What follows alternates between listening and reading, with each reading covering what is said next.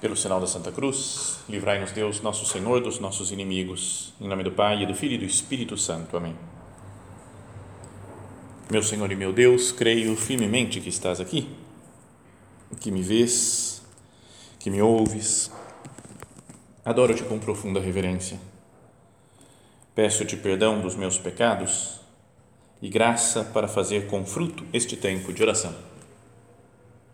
Minha Mãe Imaculada, são José, meu Pai e Senhor, meu anjo da guarda, intercedei por mim.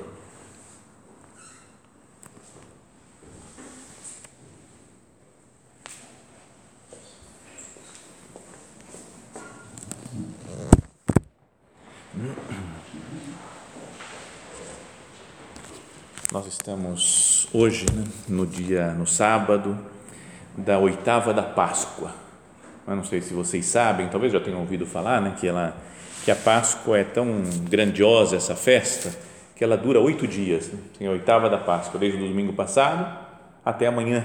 Né, como se fosse um grande domingo né, que se celebra praticamente igual né, a missa, né, as orações, tudo como para que dure muito né, na alma dos fiéis esse grande acontecimento da ressurreição do Senhor. E nas missas desses dias, né, se alguém foi participou da missa durante a semana, viu duas coisas características das leituras. E é isso que eu queria falar nessa meditação nossa. A primeira é que vai narrando as aparições de Jesus ressuscitado aos apóstolos, né, às santas mulheres. Isso aparece no, no, no Evangelho. Né? Jesus ressuscitou e vai aparecendo para um, para outro. As pessoas não reconhecem no início, né, não confiam nos outros, né, como amanhã vai ser o evangelho de Tomé, né, que não acreditou que Jesus tinha, tinha ressuscitado. Isso por um lado. E depois, na primeira leitura da missa de cada dia, o que se fala é do início do livro dos Atos dos Apóstolos, quando falam sobre essas pessoas, esses que viram Jesus ressuscitado né, e renovaram a sua fé por ter se encontrado com Cristo saíram para anunciar Jesus né? e foram falando, foram pregando Cristo para os outros. Então, essa é a ideia né, também da nossa meditação, que cada um se encontre com Cristo e que anuncie Jesus ressuscitado para as outras pessoas. Vamos pensar né, na, nessa ideia do, do apostolado. Né? Até aparece, podia citar a frase final do Evangelho de hoje, de sábado. É o que conta lá São Marcos, fala que ele apareceu para várias pessoas e as pessoas não deram crédito, né, não acreditaram. E depois, no final, então ele falou ainda Jesus e disse-lhes: Ide pelo mundo inteiro e anunciai o evangelho a toda criatura. Então, esse é o mandato depois de Jesus ressuscitado, aparece né, em todos os evangelhos. Ele dá essa ideia né, de que é preciso ir por todo mundo, por todo o planeta, anunciando o Evangelho, ensinando, né? outros falam batizando em nome do Pai, do Filho e do Espírito Santo, né? ensinando a observar tudo que eu vos mandei. Mas esse daqui do, de São Marcos está como que a essência, né? ide pelo mundo inteiro e anunciai o Evangelho a toda criatura.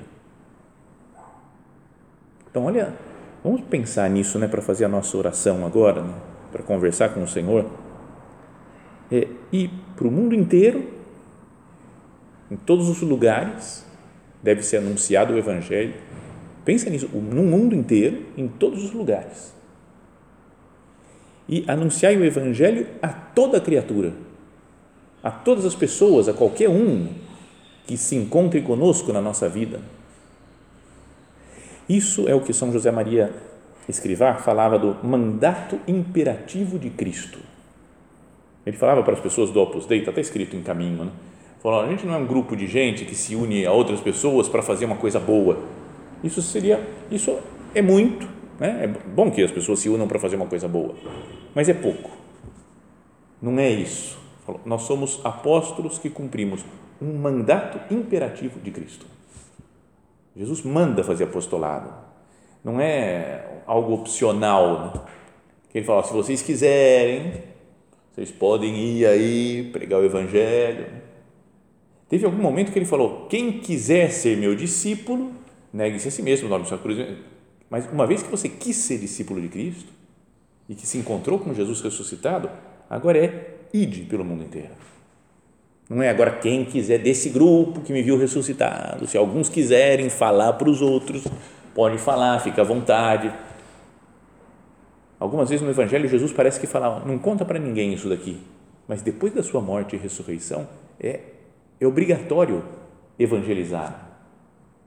Ide pelo mundo inteiro, pregai o Evangelho a toda criatura. E com isso podemos conversar com o Senhor, né? O mesmo Jesus que falou isso aos apóstolos, Jesus ressuscitado, é o, é o que está aqui junto de nós, né? a quem nós fazemos a no, dirigimos a nossa oração. Fala, Jesus, o que, que eu tenho feito com relação a esse seu mandato?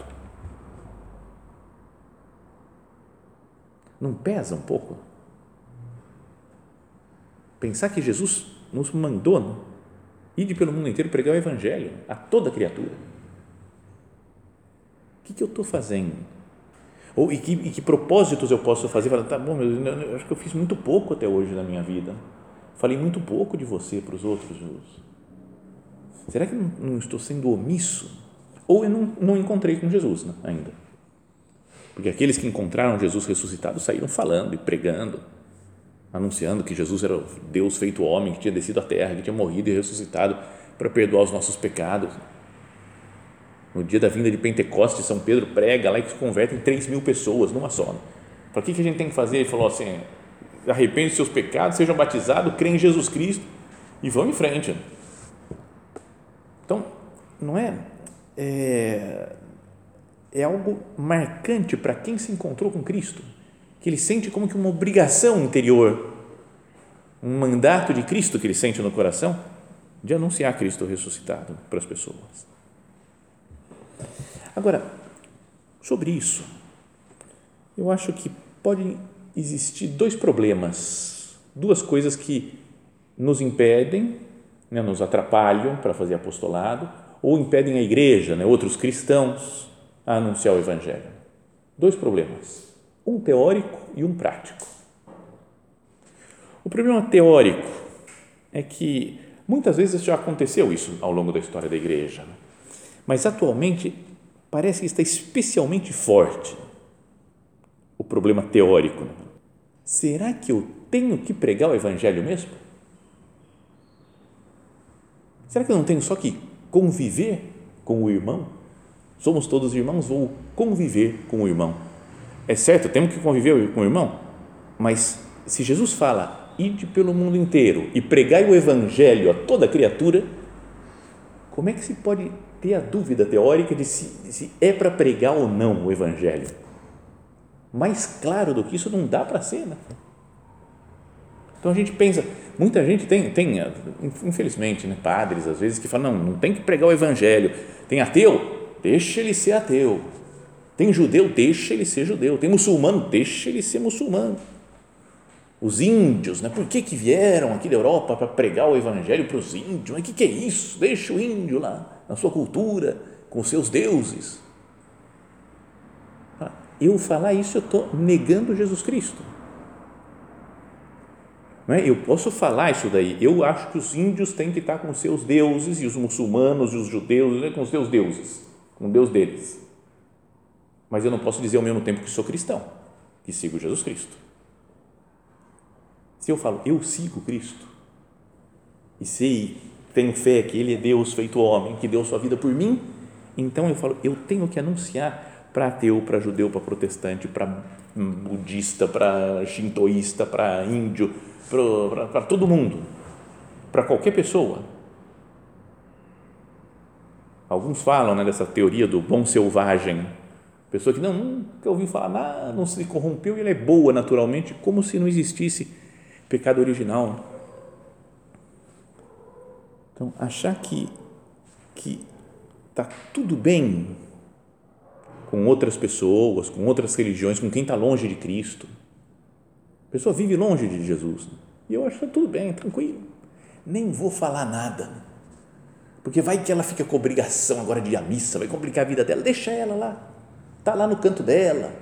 Até ajuda os pobres. Deixa ela.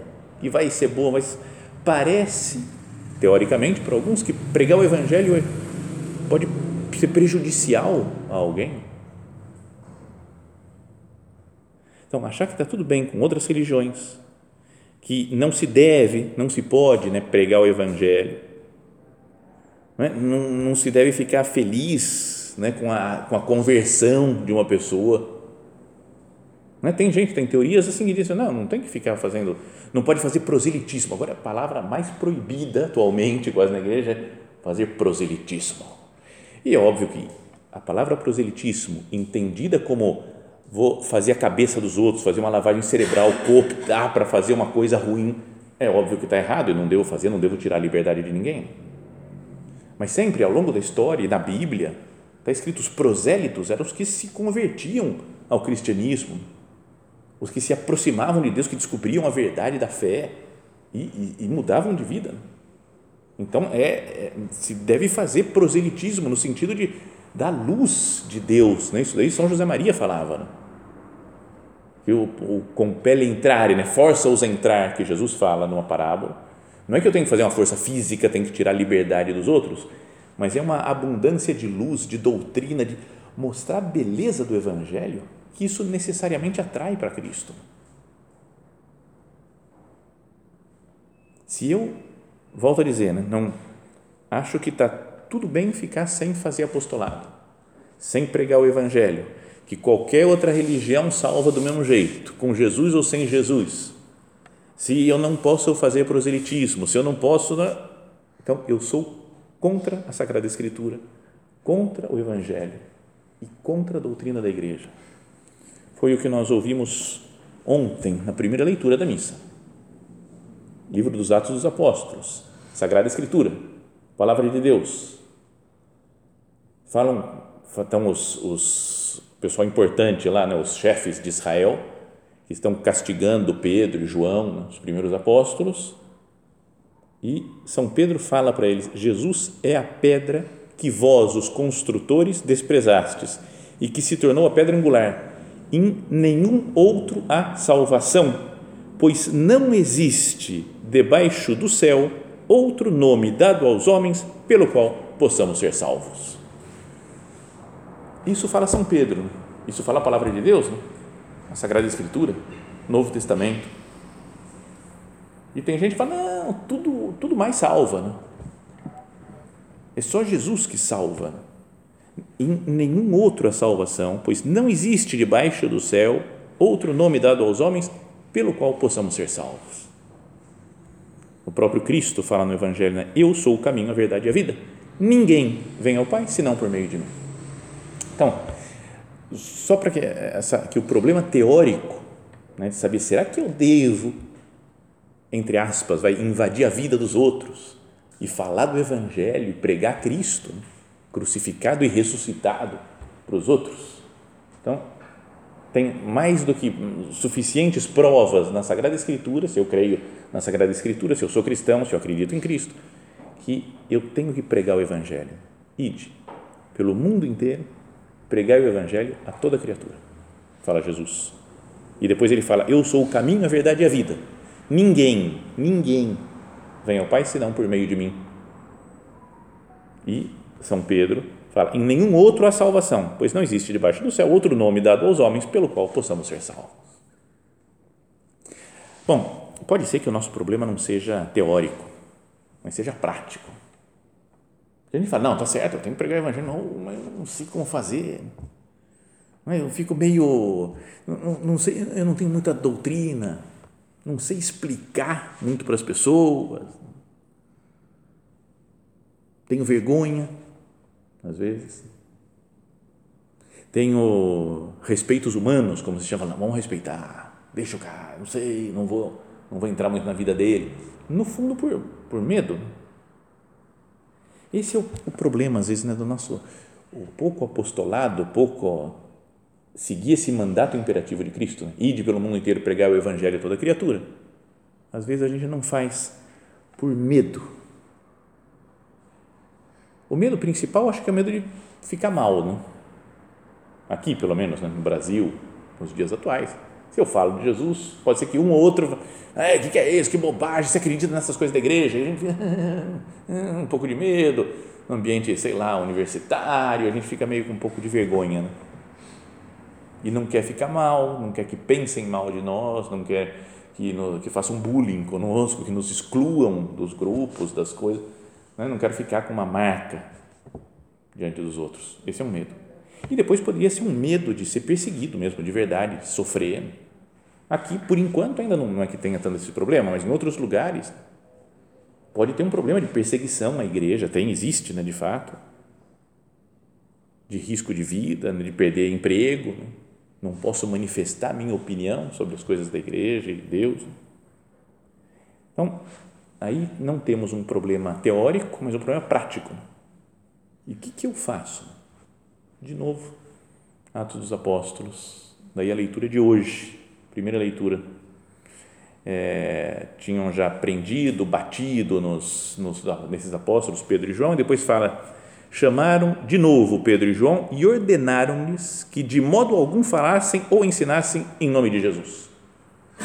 Então imagina, são os chefes do povo, gente tida como moral e era também chefes religiosos do povo, né? Não era um, um Zé Mané qualquer que falou para eles, era gente importante. E falou: não é para pregar. Pensa assim, para nós, né, pessoas importantes, do mundo político, social, artístico, religioso, falasse isso também. Chamam de novo Pedro e João e ordenaram-lhes que de modo algum falassem ou ensinassem em nome de Jesus. Pedro e João responderam. O normal de alguém com medo é: tá bom, desculpa, desculpa, a gente, a gente promete que não vai falar mais nada, perdoa a gente. Mas Pedro e João responderam: Julgai vós mesmos se é justo diante de Deus que obedeçamos a vós e não a Deus Cara, tem que ter muita moral né? para falar isso daí. Os chefes do povo que pode acabar de bater neles, prender. E ele falou: e agora vocês nunca mais pregam sobre Jesus. Eu falei, cara, você vê aí diante de Deus. Ou, eh, quem que eu tenho que obedecer? Deus ou vocês? E aí continua dizendo: quanto a nós, não podemos calar sobre o que ouvimos e ouvimos. O que a gente viu de Cristo, toda a nossa vida com Ele, o relacionamento que nós tivemos com o Senhor, ter visto Jesus morrer ter visto Jesus ressuscitado, ter convivido com Ele depois da sua ressurreição, a gente não pode ficar sem falar. Não podemos deixar de falar daquilo que nós vimos e ouvimos. Pense então, cada um, vamos procurar né, pensar na própria vida, se examinar e ver, eu estou vivendo isso que que a Sagrada Escritura, né, que a igreja nos propõe nessa semana da Páscoa, né, nessa oitava de Páscoa. Fala, encontro com Jesus ressuscitado e ouvir esse chamado dele, né? Ide pelo mundo inteiro, pregai o evangelho a toda criatura. E os apóstolos que saem falando com ele, não tem nenhum outro nome debaixo do céu pelo qual possamos ser salvos. É julgai por vós mesmos se nós temos que obedecer a vós ou a Deus. Não podemos deixar de falar daquilo que nós vimos e ouvimos Será que nós, né, como igreja, perdemos um pouco esse, esse ímpeto apostólico? Um zelo de falar de Deus? Hoje, para quem que eu falei de você, Jesus? Ontem, essa semana? Cada um veja o modo como acha melhor falar, não é que todo mundo tem que falar do mesmo jeito, tem que pregar. Eu, como padre, aqui fico pregando, faz homilia, da meditação, não é que todo mundo tem que fazer homilia e da meditação. Cada um de vocês veja, fala, o que, que eu tenho que fazer pra, na minha vida, no meu ambiente, na minha família, para os meus amigos? Fazer chegar a eles essa mensagem de salvação, de Cristo ressuscitado. E queria terminar lembrando de um exemplo, né? porque o dia de hoje foi marcante há muitos anos, há 17 anos, acho, se eu não errei na conta. Em 2005, nesse sábado assim de oitava da Páscoa, faleceu o Papa João Paulo II, São João Paulo II. Era tinha na, na Semana Santa ele já estava muito mal, né? não tinha forças mais para falar já na, no domingo de Páscoa, foi para o hospital, foi definhando e no sábado à noite né? mais ou menos, um pouco mais tarde, mais ou menos essa hora, assim, né? Acho que no, aqui no Brasil era umas, umas 5, 6 horas, essa, esse horário mais ou menos, foi quando ele faleceu. E foi um homem que a gente, quem conviveu naquela época, quem é um pouco mais velho, né, são poucos aqui né, que, que, lembram dele ainda, mas que é, era, era tão impressionante, né, como era um apóstolo mesmo, e viajou o mundo inteiro pregando e falando de Cristo, sem medo de nada nem de ninguém, enfrentava todos os poderosos do mundo, falando as verdades na cara, era, era muito impressionante, era uma espécie de São Pedro, São João aqui, pregando mesmo, falando, não podemos, deixar, não podemos deixar de falar daquilo que nós vimos e ouvimos. E falou, e pregou, e, tudo, e foi nesse dia que faleceu. Né? Não era esse dia exatamente como hoje, né? mas era um sábado dentro da oitava da Páscoa. E acho que o importante assim da vida dele foi o que foi dito na, na homilia do funeral dele, uns dias depois, né? uma semana depois mais ou menos, porque foi multidões, né, milhões e milhões de pessoas foram lá, queriam ver o, né, estar tá presente no velório do Papa São João Paulo II e na missa de, do funeral, concelebrada por muitíssimo, praticamente todos os cardeais do mundo, né, uma cerimônia muito impressionante na Praça de São Pedro, né, você pode procurar, deve ter no YouTube isso daí para reviver aquele momento. E quem era o celebrante principal era o então cardeal Ratzinger, que depois foi eleito né, Papa logo depois. E o evangelho da missa, daquele dia, era aquele que, de uma das aparições de Jesus também, né? porque estava depois da, da Páscoa, falando das aparições de Cristo para os discípulos, né? e Jesus se encontra com São Pedro e faz aquela pergunta, né? Simão, filho de João, tu me amas? Ele fala assim, Senhor, tu sabes que eu te amo. E por três vezes fala isso, apacenta as minhas ovelhas. Fala do martírio dele, quando eras jovens, tu te cingias e ia onde querias. Quando fores velho, outro te cingirá e te levará onde você não queres ir. E dito isso, falou: segue-me. Então, o cardeal Ratzinger, então, falava assim, ele na homilia disse: segue-me. Diz o Senhor ressuscitado a Pedro, como sua última palavra a este discípulo escolhido para apacentar as suas ovelhas segue-me. Esta palavra lapidária de Cristo pode ser considerada a chave para compreender a mensagem que vem da vida do nosso saudoso e amado Papa João Paulo II. Então, o Papa também é um homem santo, nem qualquer pessoa santa, o que faz é seguir Cristo. Ouve esse chamado, segue-me. E aí, ele começou a, a contar a história da vida do Papa João Paulo II foi muito legal. Podem pegar essa homilia para ler, que é muito boa. Não vou ler inteira aqui, porque demoraria o tempo inteiro da meditação, quase. Mas ele fala assim: segue-me. Ele foi repetindo várias vezes essa palavra, essa expressão, o mandato de Cristo de segui-lo. Segue-me. Quando era jovem estudante, Karol Wojtyla, que era o nome do Papa, né, João Paulo II, entusiasmava-se com a leitura, o teatro, a poesia.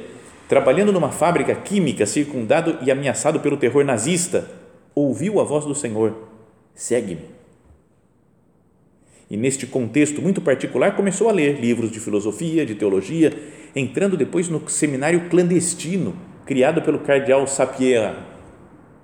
Era um, um cardeal que criou um, um, um, seminário clandestino, porque não podia, estavam os nazistas lá em cima, depois vieram os comunistas, e não, não podia ordenar padre. Então fizeram tudo escondido. Depois fala que ele foi indo, caminhando, né, se ordenou, tudo, e depois segue-me.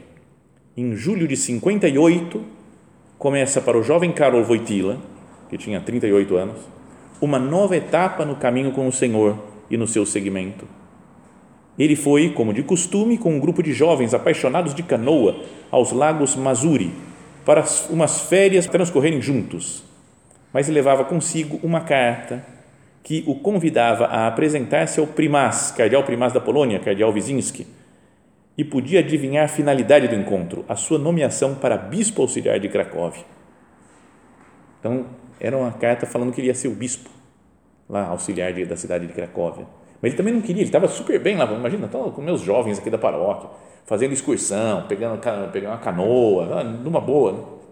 Então, diz o cardeal Ratzinger, deixar o ensino acadêmico, deixar essa estimulante comunhão com os jovens, deixar a grande arena intelectual para conhecer e interpretar o mistério da criatura homem, para tornar presente no mundo de hoje a interpretação cristã do nosso ser, tudo isso lhe devia parecer um perder-se a si mesmo. Perder precisamente quanto se tinha tornado a identidade humana deste jovem sacerdote. Segue-me. Karol Wojtyla aceitou, sentindo na chamada da igreja a voz de Cristo. E depois, de fato, foi indo, foi caminhando, fez trabalho com o bispo maravilhoso. E então, de novo, segue-me.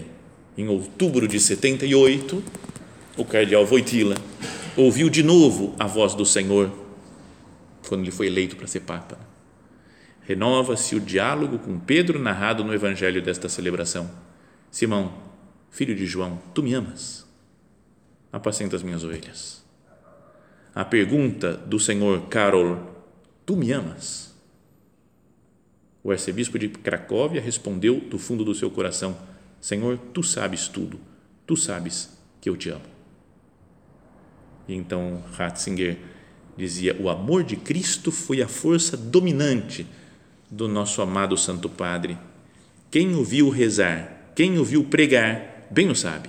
E assim, graças a esse profundo enraizamento em Cristo, pôde carregar um peso que vai além das forças meramente humanas, ser pastor do rebanho de Cristo, da sua Igreja Universal. Então, conseguiu ser apóstolo, como falávamos antes, nesse né, ide pelo mundo inteiro pregar o Evangelho a toda criatura, que estava unido a Cristo, tinha se encontrado com Jesus, Jesus ressuscitado. Que bom seria se cada um de nós fosse assim também. Né? Já pensou um santo desse nível de intimidade com Cristo, desse nível de, de pregação do Evangelho? Por coincidência, né, por providência divina, o Papa também João Paulo II tinha criado na igreja a festa da Divina Misericórdia, que é precisamente esse fim de semana, amanhã, mas já começa hoje, né, o sábado à noite, essa vigília né, do, do, domingo, é a festa da Divina Misericórdia. Não é porque também é a, amanhã o Evangelho é aquele que Jesus aparece para os discípulos ressuscitados e fala receber o Espírito Santo. Aqueles a quem perdoares os pecados serão perdoados, criando, instituindo vai o, o sacramento da confissão mostrando a misericórdia divina. E ele morreu depois, então, dentro da festa, dessa festa que ele tinha criado, da misericórdia divina.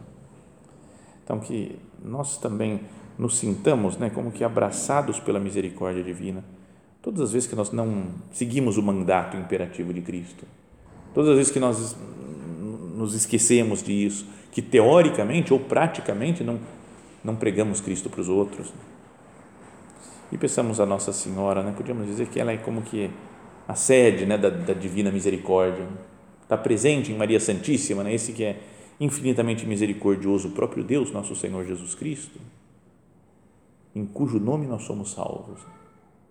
Que Maria Santíssima nos leve a Jesus, né? nos traga Jesus para nós, para que nós nos encontremos com Ele, com esse Jesus ressuscitado vivo, e nós o levemos a todas as pessoas, a todas as criaturas que precisam da voz de Deus.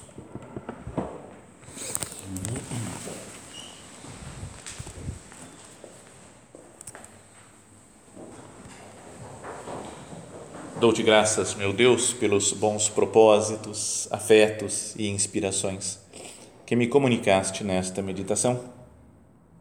Peço-te ajuda para os pôr em prática. Minha Mãe Imaculada, São José, meu Pai e Senhor, meu anjo da guarda, intercedei por mim.